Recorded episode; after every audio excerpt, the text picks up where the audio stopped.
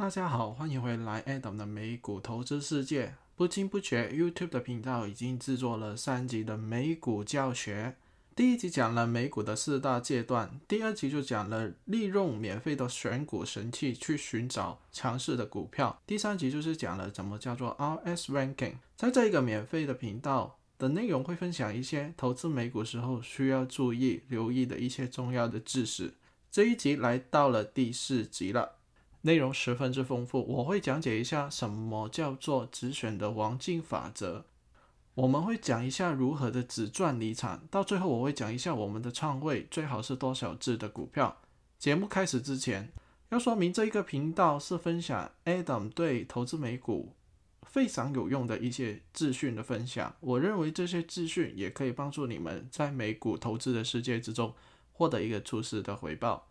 如果你们都想获取更多免费、更好、更美、更新的一个美股投资的资讯，请立刻去按订阅、按赞以及分享出去。你们的支持就是 A 的更新本频道的一个动力。我们要知道，在购买一只股票之前，我们必须考虑的是最好的表现是如何。如果天气不像预期，也要考虑最差的打算。这就是我们买卖美股计划之中一个很重要的部分，是我们如何去定制一个止损的位置。那为什么制定一个止损的位置是如何的重要的呢？知道小伙伴，你们是否有曾经一个很差的经验，就是你们买入一只股票之后，股价不断的往下创新低，在你们脑海之中、直觉上、本能上都认为这个不是事实。我现在只是发了一个很真实的梦。如果你们都有曾经多次那么一个不好的经历的话，请你们要记住本集的精彩内容，不然的话，你们将会成为 Adam 曾经制作的一期节目《韭菜的医生》里面的主角一样。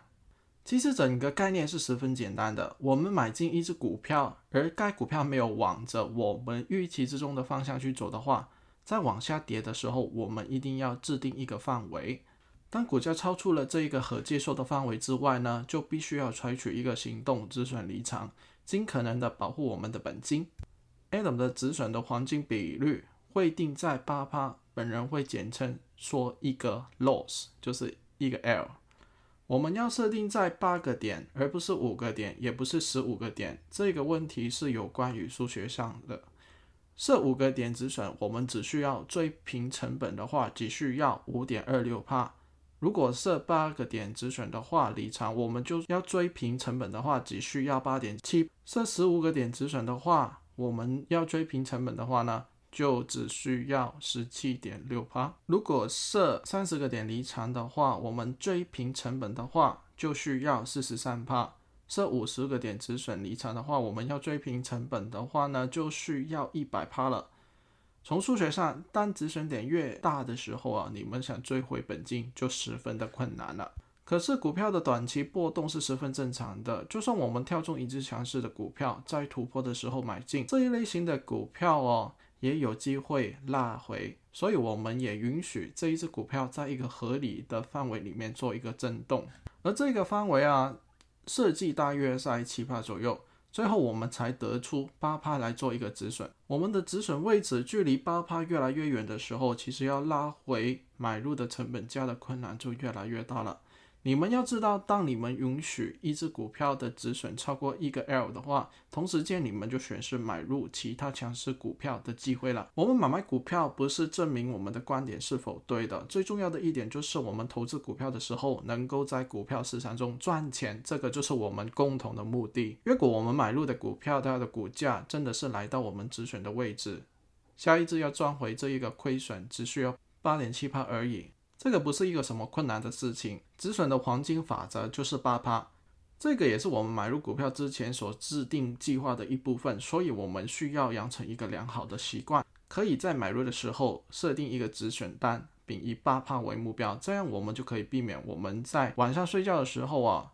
出现一些突发起来的一些负面消息，股价突然暴泻的情况。而我们讲完止损之后，我们就是。要讲一下如何去制定一个止赚的法则。如果我们愿意在一只股票之中冒险亏损八趴的风险，当然我们要设定一个相对吸引的回报，才会觉得这个交易来的划算。a d 会设置这一个止赚的比率是十六趴，一个八趴为一个二，所以十六趴就是两个二。可能有一些小伙伴会问，我们设定为什么只是十六趴而不是更多？答案很简单，我们手头中就没有一个水晶球能够预知一只股票到最后可以涨多少。当然，在一个释放非常好的情况，我们可以把这一个目标设计到更多，可以是三个二、四个二。当中有很多卖出的策略，我们可以选择的。这一个中高级的策略，我们会留待在 Patreon 的会员频道中详细的去讲解。我们知道买卖股票之前呢，需要有一个计划。Adam 在这一边黄金的止赚止损的法则，我也在这边跟大家分享了。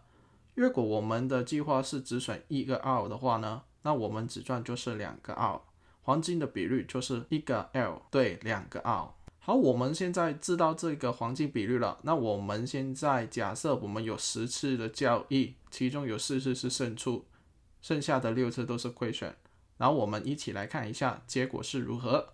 假设我们现在有一百块，然后第一次是失败的，然后亏了八趴，只剩了九十二块。第二次是赢的，然后我们就赢了十六趴，本金就滚到一百零六点七。第三次是输的，然后我们亏了八趴，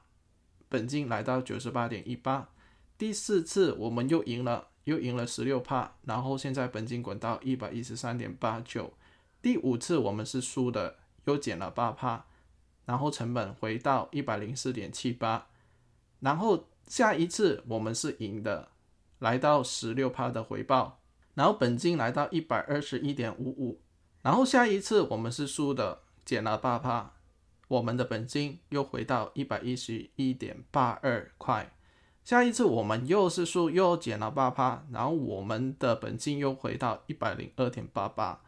然后下一次我们很好运，然后就赢了十六趴，然后我们的本金滚到一百一十九点三四，最后一次我们输了，减了八趴，本金到最后就是来到一百零九点七九。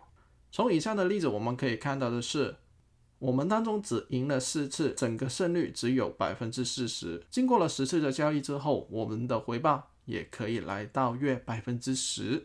当然了，这个还有其他可以影响你们最终的回报，比如说你们选择了什么的股票去进行交易，而你们选择的那个板块是否当下是一个强势的板块，而这一家公司是否受到机构的投资者的青睐。这一家公司是否在大市之中的 RS ranking 是相对比较高的位置？另外呢，这一只股票是否出现一个买入的讯号？还有的是股票是否出现一个明显的突破？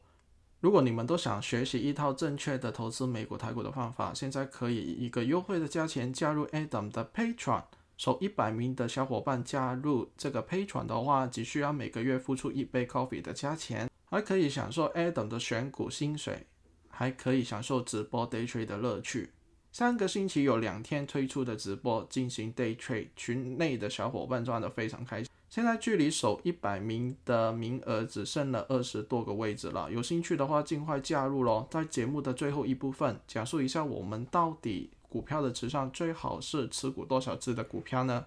简单来说，如果要追求一个超级绩效的话，我们选择持股的数量哦，尽量是越小越好。持股的数量越多，选股越频繁的话，绩效当然是越频繁了。如果我们选中一个强势板块的股票，我们的持仓的数量只需要几只就可以了。简单来说，如果你们的资金是五千块美金，理想的持股的数量是一到两只；如果你们的资金是来到一万块美金的话，那理想的持股数量是两到三只；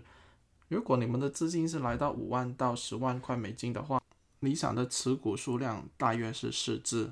如果你们的资金是来到十万块美金以上，持股的数量才考虑五只以上。请记住，你们的仓位越分散，绩效就会越频繁。如果你们都想第一时间收到 Adam 最新最美的一个美股投资资讯的话，请立刻订阅本频道，按赞跟分享出去。另外，本节目内的介绍也可以找到免费加入 Telegram 群组的链接。以及可以找到收费平台配传的连接。本节目都到此为止了，我们下一次再见了，拜拜。